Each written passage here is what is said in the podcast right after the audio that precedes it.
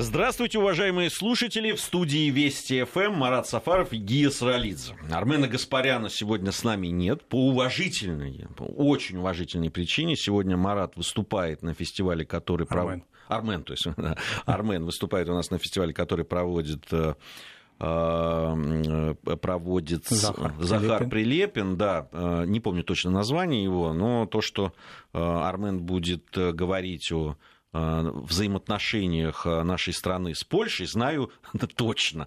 Э, Вот, э, поэтому сегодня мы отпустили Армена на такое э, событие, согласитесь, оно очень важное. Вот, э, как только Армен опять появится у нас э, в, эфире, обязательно, я думаю, он поделится. А появится он у нас завтра э, в утренней программе, которую я буду вести тоже вместе с Олей Подолян. Вот завтра об этом и поговорим после 9 вечера по московскому времени. Поэтому сегодня вот в таком мы составе Марат Сафаров, Гия Саралидзе. Программа «Параллели» у нас. В этой программе мы э, стараемся э, вот провести такие исторические параллели, сравнить события, которые происходят сейчас, вот то, что вот, что называется, вот сегодняшний день, э, прямо иногда берем эти события с ленты новостей и в- проводим параллели с тем, что происходило. Э, в истории, пытаемся, э, пытаемся сделать какие-то выводы и найти то, что роднит эти события и что э, в каком-то новом качестве уже проявляется. Не можем мы обойти с Маратом тему, которую обсуждали, и я обсуждал в своих эфирах, и коллеги это делали, и Армен Гаспарян э, тоже вчера э, вот с коллегами говорил о трагическом событии, убийстве наших коллег, э, журналистов э, в Центральной Африканской Республике. Я тоже пытался уже провести некоторые параллели, потому что начинал свою журналистскую деятельность фактически с э, того, что был вот таким военным корреспондентом. Очень, конечно, это все было по-другому.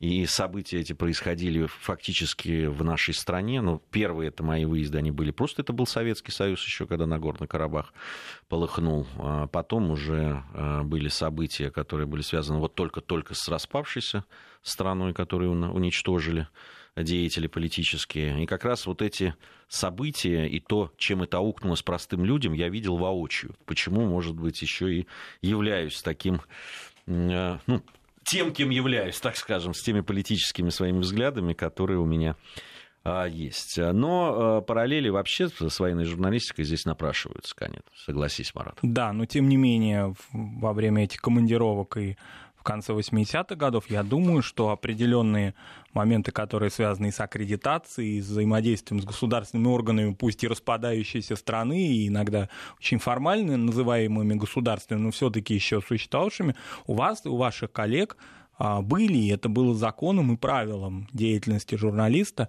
в том числе работающего на территории своей страны, пусть и находящейся в состоянии кризиса. А здесь история о том, что наши коллеги поехали фактически в такое путешествие большое, не информируя ни государственные и дипломатические органы нашей страны, ни Центральноафриканской Республики. Я понимаю, что это может вызвать у некоторых наших слушателей сейчас иронию, кого информировать Центральной Африканской Республики, если она контролирует там, ну, по некоторым оценкам, около 20% всего своей территории. Но есть все-таки так или иначе, опять в кавычках или без, какие-то структуры ООН. Да, они очень слабые, наши коллеги об этом говорили. Во всяком случае, вопрос информирования, может быть, даже не вопрос безопасности, хотя бы информирование о своем присутствии, о своей командировке, о своих целях, что самое главное, наши коллеги, к сожалению, не произвели. Ну, это там, очень там печально. Тоже, там тоже понятно, почему это происходило, в- потому что работали они с э, организацией подконтрольной Михаилу Ходорковскому. Э, До сих пор, кстати, не ясно цель их поездки, потому что все как-то приняли вот это э, за аксиому, что они поехали расследовать деятельность частных военных компаний, там, в частности, которые называем там ЧВК «Вагнер». Вот. Есть вопросы к этому. Но, тем не менее, потому- это не доказано. Это да. не доказано, потому что есть информация и от э, довольно людей близких, что там речь больше шла о, золото, о золотых приисках, а, вокруг которых много и ЧВК, и политических каких-то а, деятелей, кстати, не, не, вовсе не российских, а скорее французских и так далее. Там очень много по этому вопросу. Здесь, здесь действительно я согласен, подготовка. Здесь возникает вопрос, потому что даже в конце 80-х, э, здесь вы правы, Марат, э, даже в 80-х годах люди уже более-менее опытные, а эти ребята были очень опытные, все равно, прежде чем ты ехал куда-то, ты, ну, если понятно, что нет там никакой э, уже там государственных, да, но власть-то все равно есть. Она принадлежит либо каким-нибудь полевым командирам, либо структурам, связанным с ними. Ну, как, какая-то власть все равно. Есть люди, которые могут хоть какие-то гарантии дать. И ты когда ехал в, вот, в подобную командировку, естественно, ты через своих друзей, знакомых, знакомых знакомых, ты связывался и э, пытался понять, да, там кто-то тебя будет прикрывать хоть как-то или нет, с кем ты будешь э, э, взаимодействовать, кто тебя вообще проведет куда-то для того, чтобы добыть эту информацию, которая тебе нужна и так далее. Ну или во всяком случае найти потом следы хотя бы, потому что понятно, что из всех трех наших коллег Архан Джемаль наиболее опытный в этих командировках, и можно напомнить хотя бы вот то, что запомнилось мне, это его репортажи из Ливии в 2011 году. Да, где, где он ранен был, кстати. Где он ранен был, да, они репортажи такие вот, ну, в традициях военной журналистики, я бы даже сказал, начала 20 века, то есть они, а, несмотря на то, что посвящены хаосу и той беде, которая произошла в Ливии, они в такие романтические даже немножко черты окрашены, э, героические даже. То есть он фактически является участником этих событий. Он, он, он, не, он является. А, а, надо сказать, вопреки вообще журналистским традициям, когда ну, журналист должен находиться над схваткой и описывать события, которые происходят. Понятно, что у него есть всегда какие-то предпочтения, наверное, он за кого-то, но он э, все-таки классическая журналистика предполагает, что ты описываешь те события бесстрастно. А, э, то, что писал э, Джемаль из Ливии, он просто был участником. Он говорил, наши, мы там, мы, а мы захватили, а мы отступили и так далее. Да, и напомним, что мы, под мы подразумевались прежде всего повстанцы, повстанцы которые да. боролись с режимом Муаммара Каддафи. Прошло 7 лет, мы видим, что произошло в Ливии. Она скатывается примерно на уровень Центральноафриканской Республики, если не хуже. Вот, это было, конечно, это предвзятость, это ангажированность, она всегда была присуща Архану Джемалю. Кстати, кстати говоря, на этой неделе очень многие в соцсетях, а, ну, его не только в качестве журналиста атрибуцировали, но и называли его исламским деятелем, а, исламским идеологом даже, что очень удивительно. А, это, конечно, понятно, что восходит генетически к его покойному отцу Гейдару Джемалю, который на протяжении почти 25 лет был одним из наиболее медиаактивных таких, значит, спикеров на исламские темы, не, при том, не, что... Некоторые так и думают, что это э, один человек. Некоторые, я, да, я так, так понял, думают, в социальных да. сетях. Да, некоторые так и думают, и кроме того, и покойный Гидар Джемали, уже теперь покойный его сын, э, собственно, никогда не были выразителями интересов мусульманского сообщества России, как бы они не хотели так себя позиционировать. Хотя любое событие так или иначе связано во внутренней политике или во внешней с мусульманской темой, они всегда комментировали и всегда очень резко, а, всегда очень субъективно, и это не шло ни в каким, никаким образом не коррелировало с мнением самих мусульман или мусульманских организаций. Но в медиапространстве спикеры всегда такие нужны, яркие, поэтому складывалось впечатление, что это некие голоса ислама. Такого не было никогда. Я здесь больше скажу. Все-таки, если к отцу э, Джамалю, э, Гейдару Джамалю можно отнести, да, там, он все-таки был философ, он был э, такой мыслитель, вот я здесь согласен абсолютно с Михаилом Леонтьевым, который в нашей программе э, в пятницу, говоря вот, о, о, в этой ситуации, рассказывал о своем отношении, безусловно. Все-таки, а, эм, если отец был все-таки мыслитель и философ, э, который, на мой взгляд, тоже не выражал, потому что он, насколько я понимаю, он вот к тому, что называется ваххабизмом, был больше э, приверженец. Вообще к радикальным всем течениям в исламе, да. да. А вот. То сын э, был э, вот просто журналист. Причем такой специфический журналист, такой э, человек, который пользовался. Ему было все равно, кстати, откуда дают деньги. Он мог... Вот сейчас он там поехал на деньги Ходорковского. Я думаю, что при этом у него были свои планы. Э, вряд ли он вот прямо напрямую выполнял заказ, он думал там о своих каких-то историях э, в том числе. И такой журналистский драйв во многом был. Да, да, да. Ему было все равно. Он, если его не пускали там от дождя, он, значит, переходил в известие и ехал от известий. Э, Причем вы понимаете, да, что такое дождь и что такое известие времен Габриэлянова. Вот это, ну, прямо скажем, разные да. заказчики-то. Вот. Ему здесь был, он абсолютно в этом смысле был беспринципным, я бы сказал. Да, и всеядным. Да. И уж, конечно, ну, относительно отца, да, э, просто вот это продолжение, действительно, я соглашусь, что очень многие перепутали отца и сына. Они внешне похожи, и многие, увидев картинку, фотографии Архана, подумали об его отце, который был в 90-е годы очень частым гостем. Да и в 2000-е Да и в 2000 различных телепрограмм, и, в общем, облик Гейдары и Архана известные людям. Но, тем не менее, вот этот вопрос, да, касательно того, выражали ли они чьи-то интересы или что, это были скорее, как и отец и сын, такие достаточно одиночки, в общем-то. Просто отец действительно был в большей степени теоретик и мыслитель, а сын в большей степени журналист, хотя тоже вот именно что границы военной журналистики здесь очень смещены. Мы все-таки привыкли, может быть, да, к каким-то лучшим образцам этого жанра, да, на которых мы выросли, которые мы читали, и вот, в которых вы, в частности, участвовали, да, а здесь уже такие границы очень смещенные, поскольку понятно, что вовлечение в эти конфликты и принятие чьей-то стороны было всегда очень присущие этим, этой семье вообще. Кроме того, еще один нюанс. Э, очень многие и сторонники вот этих вот а, радикальных идей в исламе, они тоже, значит, всячески скорбели по поводу а, гибели Архана Джемаля и называли вот именно что, ну они-то прекрасно уже знали, кто есть кто, и различия между отцом и сыном а, находили, но тем не менее а, не подчеркивали тот факт, что Архан Джемаль не был этническим мусульманином уже, например, даже в этом смысле, да, он не был азербайджанцем, как многие полагали, и так далее. Ну вот именно такой культ, который идет вот именно а, еще с 90-х годов, непримиримый, оппозиционный, имеющий разные взгляды, в частности, по всем соцсетям проходили разные, значит, комментарии Архана Джемаль 2014-2015 года относительно Крыма, например, и это многих а, а, противников нашей страны и внутри страны, и за ее пределами особенно будоражило и очень воодушевляли эти заявления. Вот это, к сожалению, как-то смерть э, героическую во многом, потому что понятно, что люди были все равно на, свое, на своей работе, пусть и выполняли чьи-то интересы, но, во всяком случае, погибли погибли понятно, а, на работе, выполняя свою журналистскую деятельность, некоторым образом окрасил в какие-то, как мне кажется, негативные или такие суетливые тона, и, э, к сожалению, это, вот, это и запоминается скорее.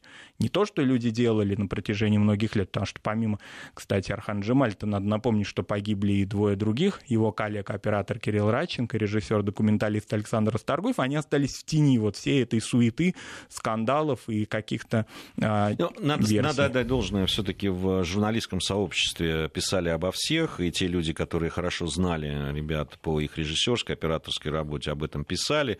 Кто хотел э, найти это нашли, но Конечно же, вот пена это э, такая вот такой опять э, каких-то политических, э, такой политической отрыжки, я бы сказал, да, по, по, оно, осталось. Я много говорил по поводу своего отношения там, к тому, что делал Архан. Мы лично были знакомы, не близко, придерживались прямо противоположных взглядов, хотя как журналист и как да, человек, который знает, что такое горячие точки и работа в них, я, конечно, с уважением относился к его смелости, ну, просто мужское качество, которое не может не вызывать уважения. К сожалению, его все меньше и меньше встречаешь в нашей жизни, а он был человеком очень смелым, иногда даже чересчур, наверное, где-то э, многие говорили о его такой даже да, там уж совсем таком бесстрашии, каком-то на грани безумия. Вот. Но в любом случае смелость э, мужская, она всегда вызывает уважение. Э, мне, я уважал его за то, что у него открытая э, всегда позиция. Он никогда не держал никаких камней там за пазухой. И если его там выражения действительно неприемлемые для меня там по поводу каких-то исторических процессов до того же Крыма, отношения к тем людям, которые в Крыму жили. Э, то есть Э, понятно, что я не мог с ним согласиться, и, и очень иногда там пару раз ну, были очень такие э, острые, так скажу, дискуссии. Но, с другой стороны, это не мешало там иногда встретиться. Там последний раз мы на программе у Димы Куликова встречались. Там как раз вопрос был э, который мы обсуждали, это межнациональные отношения в Советском Союзе, дружба э, между народами. И удивительно, мы стояли там, как бы должны были разные точки зрения пропагандировать, но так получилось, что, что у нас было очень схожее в этом плане. То есть мы с ним э, так э, столкнулись до, после э, программы, а на программе были, в общем, по одну сторону. Баррикад. Нет, безусловно, он готов был к диалогу, это показывают и разные, особенно а, печатные интервью, поскольку а, интервью телевизионные, они скорее окрашены в некоторую его эмоциональность и харизму, которая ему была присуща. А печатные, они более такие взвешенные. Безусловно, человек неординарный, один из таких ярких персонажей современной российской журналистики. Это все очевидно и понятно. Просто жаль, что вот так это все оборвалось, как-то, в общем, достаточно нелепо, можно сказать, потому что это э, встречается с журналистами неопытными, с репортерами или с какими-то частными лицами, желающими острых, любящими острых ощущений, любящие острых ощущений, э, которые направляются в разные а, горячей точки, но не с такими мастодонтами да, журналистики, как Архан Джемаль. Да, и проводя параллель еще вообще с э, тем, что происходит э, вот в таких командировках, я не могу еще раз не отметить э, вот по, по поводу подготовки. Все-таки до сих пор у нас есть с этим проблема. У нас очень часто люди, которые едут в такие командировки, они не очень готовы к этому. Э, я, не, я сейчас не про тех ребят, которые поехали, хотя вот это странные там есть истории про фиксера. Это вот человек, который на месте да, там, э, фиксирует какие-то вещи, куда ехать, куда не ехать, где опасно, э, договаривается об интервью, договаривается, договаривается о встрече, в каком-то смысле работает над безопасностью и так далее. Я просто как человек, который такие, такого рода вещи исполнял. Я, я ну, вот, фиксерские такие вот услуги оказывал и в Грузии во время там, э, Э, того, как война была. И здесь, в России, надо сказать, приходилось, потому что очень многие журналисты, допустим, из той же Великобритании, ехали э, как в джунгли Амазонки, понимаете? Им обязательно они должны были, им должны были порекомендовать человека, которому доверяют, который их довезет до города Курска, и они там не пропадут. Да, вот. особенно интересно, что это именно журналисты, да? Журналисты, да. журналисты. Ну, они, правда, такие, там, они продюсеры, писатели, там, и так далее, не то, что военные журналисты, журналисты, нет. Ну, простые. Ну, вот а, для того, чтобы это, нужен был фиксер, который купит билеты, закажет, да, там, найдет им, где им поесть, не отравиться. И, в общем, и вот обеспечит такие... безопасность трансфера да. от Москвы до Курска. Да, да, да, вот, вот именно так. А, вот, поэтому я скажу, что ну, это должен быть человек, которому, ну, как минимум, кто-то порекомендовал, и вы ему доверяете. Потому что одно дело до Курска довести, да, вот эту параллель, а с другой стороны ехать в Центральноафриканскую республику. Это разные вещи. Очень, очень, очень сильно разные. И поэтому как раз, когда ты э, понимаешь, там, что ты едешь туда, где убивают буквально в прямом смысле этого слова за доллар, э, конечно, должен, должен быть очень, э, очень, должно быть очень большое доверие к человеку, который вот это выполняет. До сих пор непонятно, кто был этот человек, который выступил в качестве вот этого самого фиксера. Да, и в любом случае такого рода поездки, они трагически завершающиеся, они не только трагедия для самой семьи, но, безусловно, и для страны, потому что понятно, что это а, наши граждане, это наши соотечественники. И да не, ну начиная... а к чему хорошему? Э, их смерть опять привела к тому, что у нас столкновение. Опять э, этим начинают пользоваться люди, которые не желают нам добра, понимаете? Да, причем не желающие добра, которые, значит, такие диванные политологи, но и в том числе, вот я хотел бы на это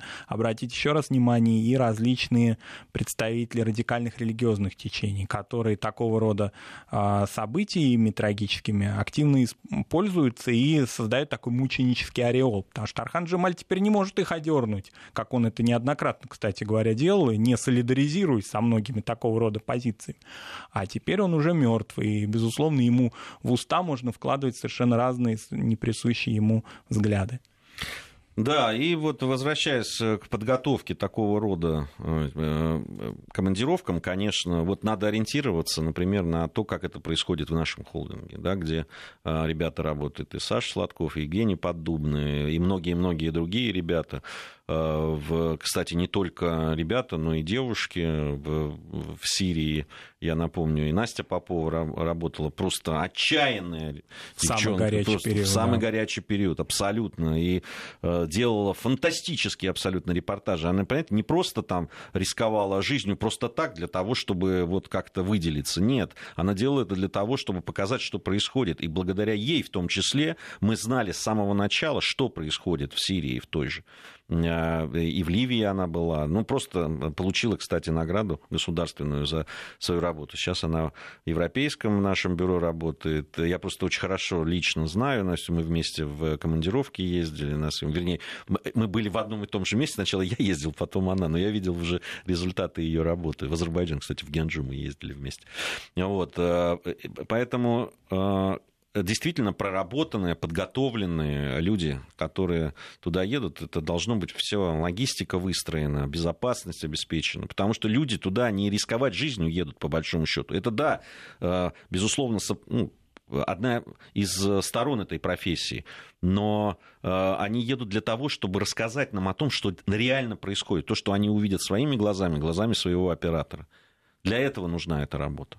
Да, Понимаете, и... если бы не работа там, того же э, Евгения Поддубного, э, который первый оказывается в местах, где якобы произошла там какая-то химическая атака или еще что-то. Знаете, мы своими глазами можем, его, вернее, глазами увидеть, э, что происходило. Ну, можно даже и без всякого пафа сказать, что это исторический документ во многом. Конечно. Поскольку потом, когда ситуация, мы надеемся, да, нормализуется окончательно, это, эти репортажи, эти снятые видеоматериалы, они могут использоваться в качестве аргумента для... И уже сейчас используются, собственно, в качестве аргумента для защиты и наших интересов, интересов наших союзников. Это, в общем-то, несмотря на журналистскую сугубо деятельность, но это гораздо выше и больше, и объемней. А здесь скорее такое вот, э, ну, экстравагантное путешествие, да, с какими-то своими целями, которые до конца не ясны, э, но приведшие к таким трагическим результатам. Да, в любом случае, я говорю, Никто не хочет принизить и того, что делали люди, и никто не хочет э, сейчас сказать, нет, они во всем были правы, они молодцы там, и так далее. Нет. Э, ну просто э, здесь, с одной стороны, хотелось бы разобраться в том, что происходило действительно, и что толкнуло, и почему там много этих вопросов, почему они не прислушались уже к местным силам безопасности, которые два раза их останавливали, почему они в, не поехали по тому маршруту, который заявили а свернули. Вопросов очень много. Да, и, например, а вопрос один из самых важных, э, который свидетели, так называемые в кавычках или без, заявляют о том, что они понимали язык своих убийц. Это очень важное заявление. Очень важное заявление, причем э, а, он ведь только один источник. Это э, оставшийся в живых водитель, водитель да. что тоже очень странно, прямо скажем. Поскольку он свидетель, но при этом он, к счастью, конечно, остался живых, в живых. Это... Только вопрос, да, почему его оставили да. в живых? Здесь тоже очень а, такая. А, ну что ж, пришло время новостей. У нас середины часа. Я напомню, Марат Сафаров, Гия Саралидзе в студии Вести ФМ. Это программа «Параллели». Мы продолжим. Есть у нас еще две темы, которые хотелось бы обсудить, э, и с вами в том числе. А, сейчас новости. Возвращаемся и продолжаем программу «Параллели». «Параллели. Назад в настоящее». Ищем ответы в дне вчерашнем. 15.34 в Москве. Марат Сафаров, Гия Саралидзе по-прежнему в студии Вести ФМ. По-прежнему это программа «Параллели». Э, к следующей теме мы переходим. Президент Турции Эрдоган выразил желание присоединиться к странам БРИКС. А, вообще так э, заявление было. Тут мы фиксируем это, что оно действительно э, существует. Другое дело, насколько это серьезно, насколько это направлено в, действительно к, старым, к странам БРИКС, которые э, должны там э, подумать о том, принимать Турцию или нет, или, допустим, там к турецким и евросоюзовским партнерам Турции. Вот тут есть много вопросов на самом деле. Да, ну даже есть цитата из выступления президента Эрдогана. Если вы нас возьмете, то группу будут называть БРИКСТ Особенно Китай сказал, что он выступает за расширение. Я увидел, что они рассматривают возможность участия других стран в своей группе. Они не против, заявил президент Турции. Действительно, это заявление было таким одним из самых обсуждаемых на прошедшей неделе, поскольку оно не подготовлено фактически не дипломатическими какими-то а, документами и предварительными договоренностями. Ну, это в манере, надо сказать, Это в манере, да. Такой тоже достаточно эксцентричный.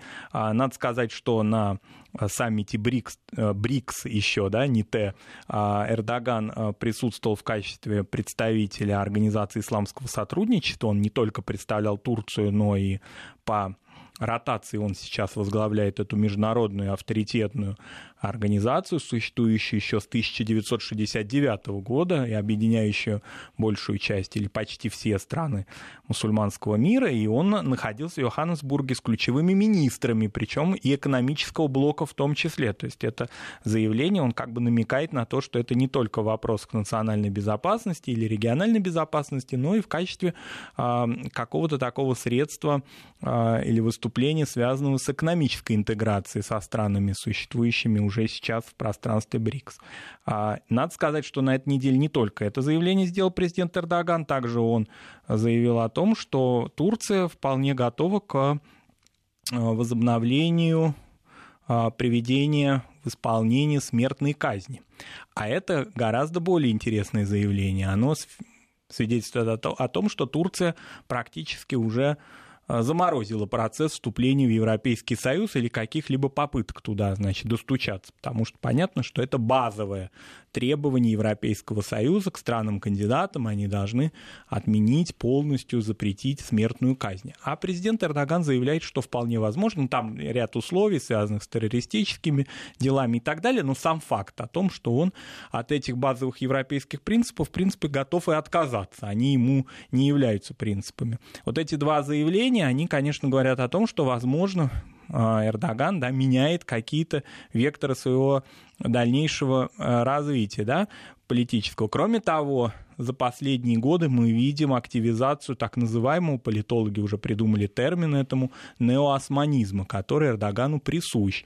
Это, напомним, да, такое движение определенное, современное в Турции политическое, связанное прежде всего с правящей партией турецкой, э, направленное на влияние в те страны, в тех странах, которые когда-то принадлежали Османской империи, например, в Боснии и Герцеговине, отчасти даже в Болгарии. Для многих может показаться это странным. Болгарию-то освобождали сколько раз, да, и все-таки освободили. Ну, те... Судя по, по отношению к освободителям, в общем... Судя по отношению, да, к освободителям, к ним вновь пришло, пришли те, кто и, от кого их освобождали. Надо сказать, что в Болгарии существует влиятельнейшая турецкая партия.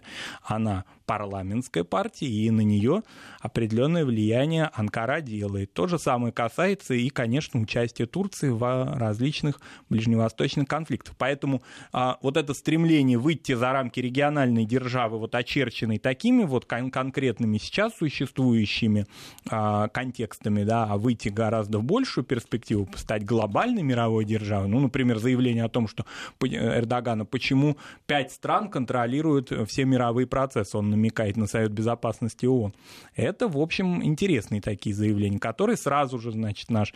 Мы только что в новостях узнали о том, что Дональд Трамп разъясняет через Твиттер, оказывается. Почему так он любит Твиттер? Потому что он разъясняет через него, значит, политинформацию, которую нельзя узнать в других СМИ. Так вот, значит, а, наверное, мы скоро услышим какие-то разъяснения политинформатора такого глобального номер один о том, что же происходит с Турцией, поскольку понятно, напомню, что Турция член НАТО, и эти заявления не могут быть а, отве- без ответа оказаться а, от, без партнеров, без каких-то оценок партнеров по НАТО, и прежде всего Соединенных Штатов. А, я думаю, что пока не будет этих разъяснений, вряд ли будет и какая-то, э, какая-то реакция. А, тем более, что в, мы из Турции все время слышим, с одной стороны, эмоционально такие э, резкие заявления да, по поводу тех же Соединенных Штатов Америки. Потом видим, как встречается там министр иностранных дел Турции с госсекретарем э, Соединенных Штатов Америки, и вроде все, и ничего вроде.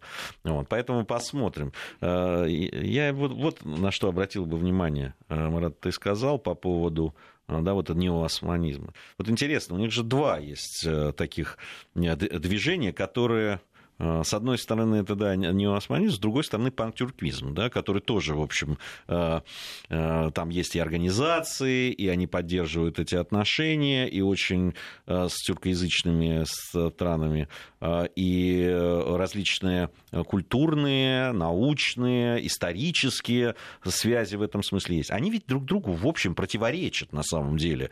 Ну, если брать исторические корни и их вектор, так скажем. Да, они противоречат, но если их надо использовать в какой-то конкретной политической ситуации, они как-то очень быстро смыкаются. Да?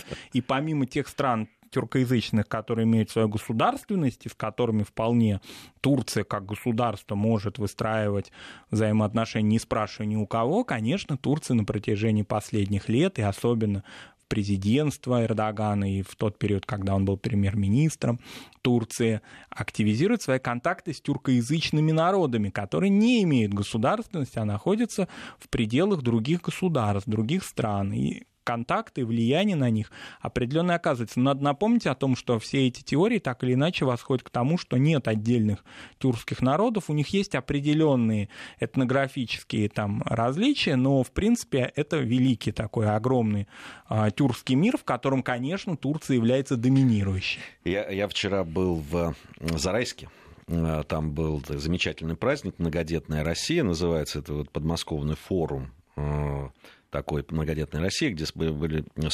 собрались э, многодетные семьи из, из различных регионов, э, подмосковных регионов. Ну, во-первых, Зарайский Крель, очень любопытный, интересный. Да, я дополню, быстро скажу о том, что там замечательный директор музея-заповедника Кирилл Кондратьев, молодой да, музейщик. Да, да, да, вот он был одним из организаторов, мы с ним вчера разговаривали. Э, выступали и представители разных конфессий, в том числе и исламские. И там вот была произнесена речь речь по поводу того, что э, татары всегда жили на, на, на территории России, татарами их кто-то назвал, а они вообще булгары. Ну, это известная точка зрения, да. да, да. Вот. Э, и, собравшимся было любопытно послушать. Э, Все такое.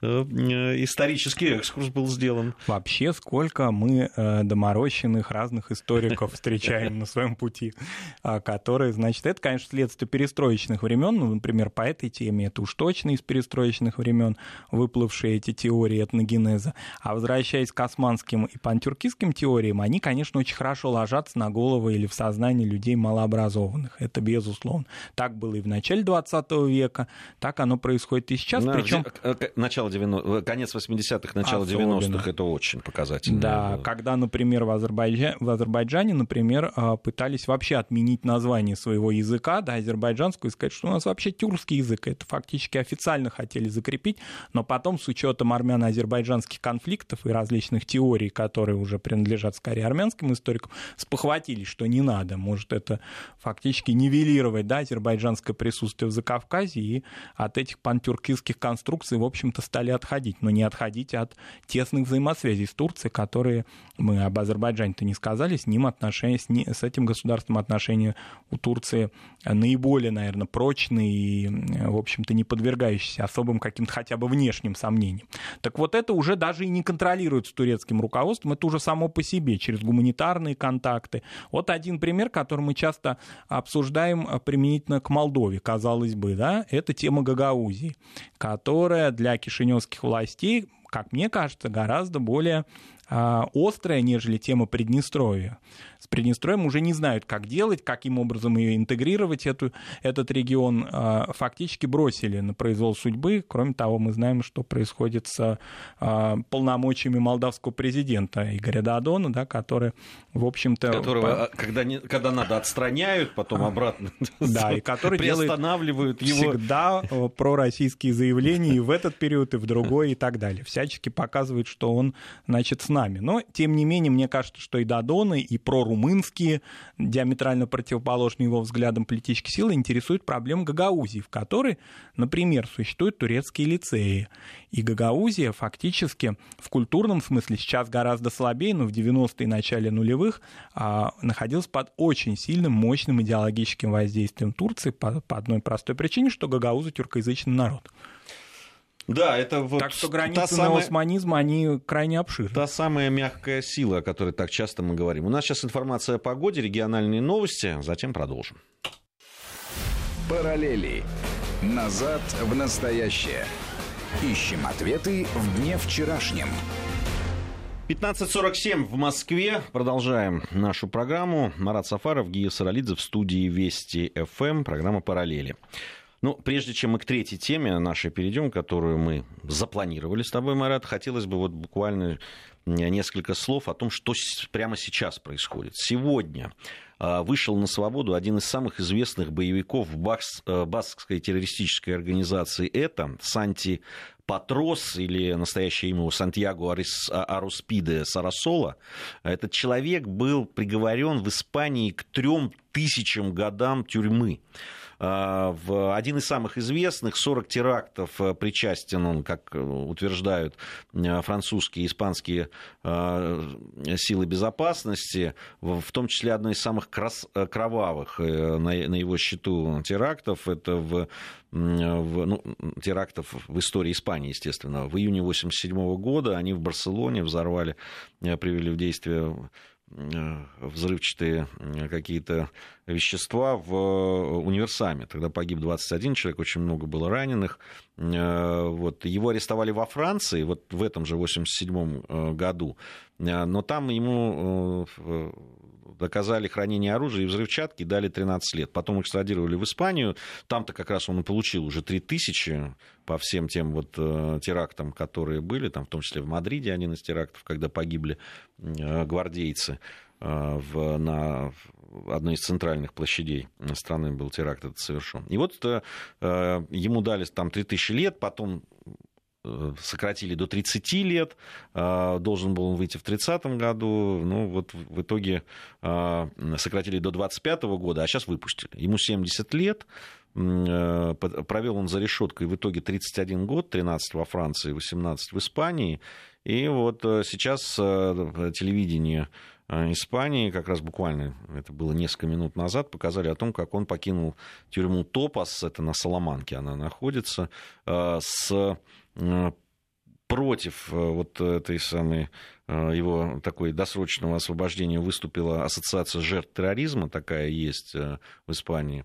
Они осуждают освобождение террориста, говорят о том, что вот эти жертвы, которые на его счету, они таким образом как-то их память оскорблена и так далее. Вообще, вот это вот, да, вот мы говорили буквально там несколько минут назад о Э, отмене смертной казни, которые в Турции задумались. У нас много об этом говорят в связи э, тоже с событиями, когда там, убийством детей, изнасилованиями и страшными другими преступлениями, террористическими в том числе.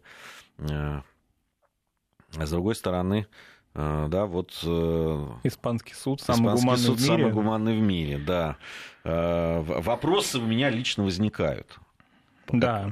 по, по поводу адекватности этого всего. То же самое касалось несколько лет назад, а, тоже вроде бы связано с гуманными соображениями, а, тем, что отпустили из тюрьмы одного из главных организаторов террористического акта а, с самолетом над Шотландией, который, кстати, в том же 88 году, если я не ошибаюсь, да, взорвался это ливийский гражданин, его тоже отпустили, и тоже с формулировками из гуманистических соображений в связи с возрастом и так далее. Всегда возникает вопрос, вот гуманизм какой-то в одни ворота, то есть вот, вот здесь, значит, мы проявляем гуманизм по отношению к убийце, а в том, что он являлся убийцей нескольких десятков людей, а здесь фактически он является, да, а, э, в этом гуманизм не проявляется, да, он понес наказание, которое заключалось в тюремном заключении, которое, собственно, а, было связано с тюремным заключением, и на этом закончилась вся история, а дальше ему уже помирать можно спокойно,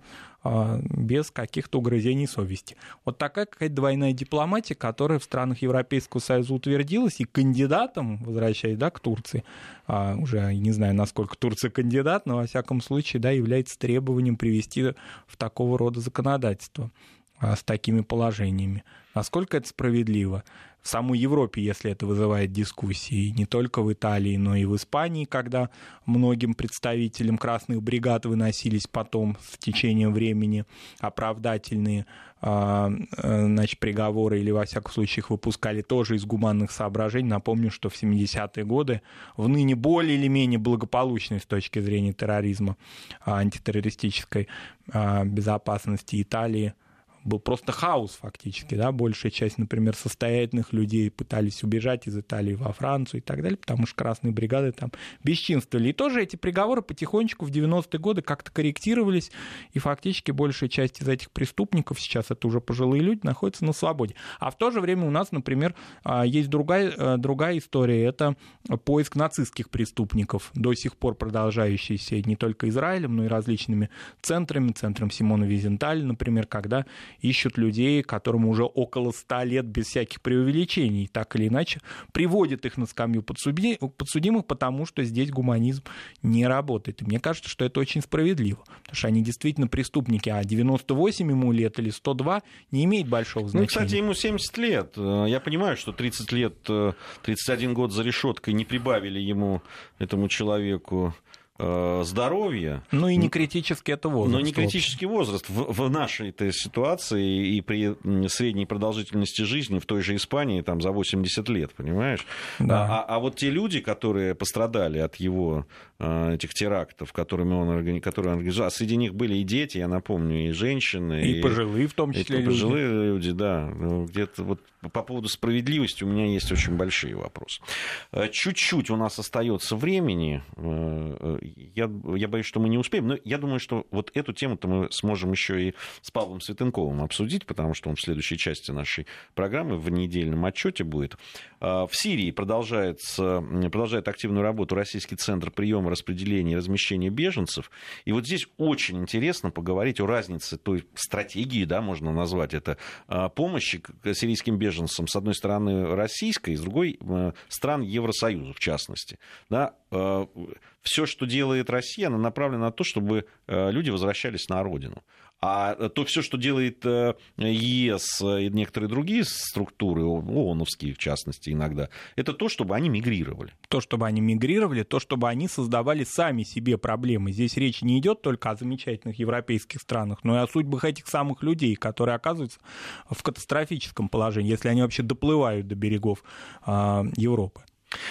Хорошо. А, я думаю, что эту тему мы вот на следующий час оставим, в том числе ее обсудим. Есть э, информационные поводы к этому. Э, Павел Сатенков, я напомню, политолог, должен у нас здесь появиться. Я его уже увидел. А, вот, так что он здесь будет. Совсем скоро вернемся.